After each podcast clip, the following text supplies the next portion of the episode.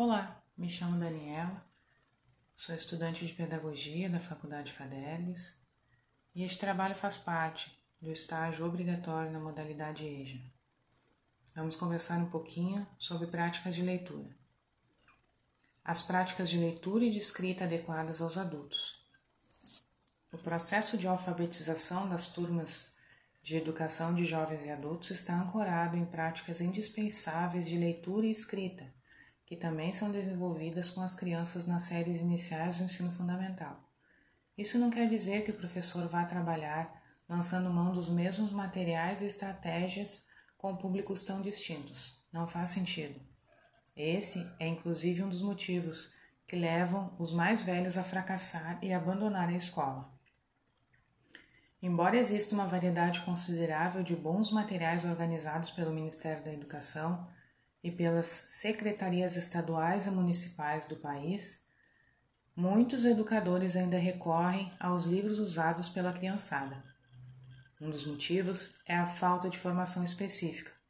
A maioria das faculdades de pedagogia negligencia a EJA e não prepara os educadores para lidar com as especificidades da modalidade.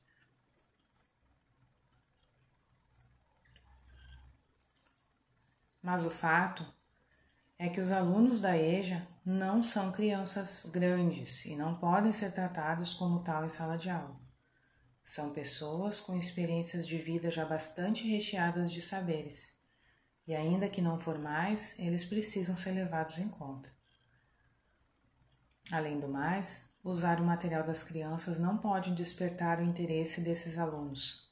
Sabendo disso, é preciso escolher textos e músicas, por exemplo, que tenham a ver com o mundo desses, desses estudantes e despertem a curiosidade deles, descartando o que é destinado aos pequenos.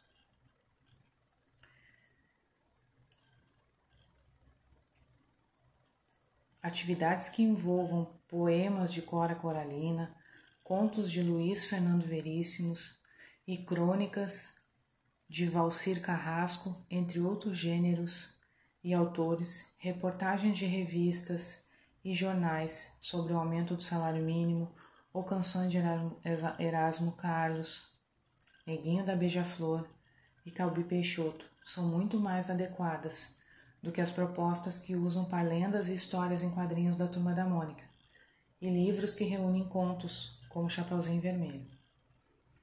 A seleção dos autores deve ser sempre feita de acordo com os temas que eles abordam sempre precisam estar conectados diretamente com o mundo adulto, e é claro, com a qualidade apresentada pelo material escolhido. Outro fator decisivo para o sucesso do grupo está no discurso do educador. Ele deve conversar constantemente com os alunos sobre as estratégias que adota, expondo os motivos que o levam a organizar as atividades. Muitos deles acham que ditar um texto para o professor não faz sentido e a leitura em voz alta feita por ele nada mais é que uma perda de tempo. O histórico de fracasso escolar também precisa ser levado em consideração. Para alguns estudantes, a possibilidade de errar ao ler e escrever amedronta, quando deveria, na verdade, ser encarada como uma etapa natural da aprendizagem. E ainda falando em leitura, pensamos assim no hábito de ler, né?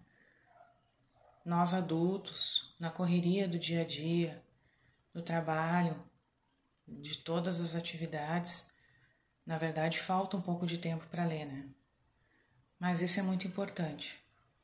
Devemos achar um tempinho durante essas 24 horas, nem que sejam uns 30 minutos, para se dedicar à leitura, a folhear um livro, a procurar coisas que façam sentido. Uma boa técnica, uma boa estratégia para começar a criar um hábito de ler é carregar um livro dentro da bolsa quando a gente está indo para o trabalho. Às vezes a gente passa 30, 40, uma hora dentro de um ônibus ou de um trem e é um tempo precioso que a gente pode estar lendo, se instruindo, aumentando o nosso conhecimento. Então, a leitura ela traz muitos benefícios para todos nós. Aumenta o nosso conhecimento, nos deixa aptos a conversar melhor com as pessoas sobre todos os assuntos.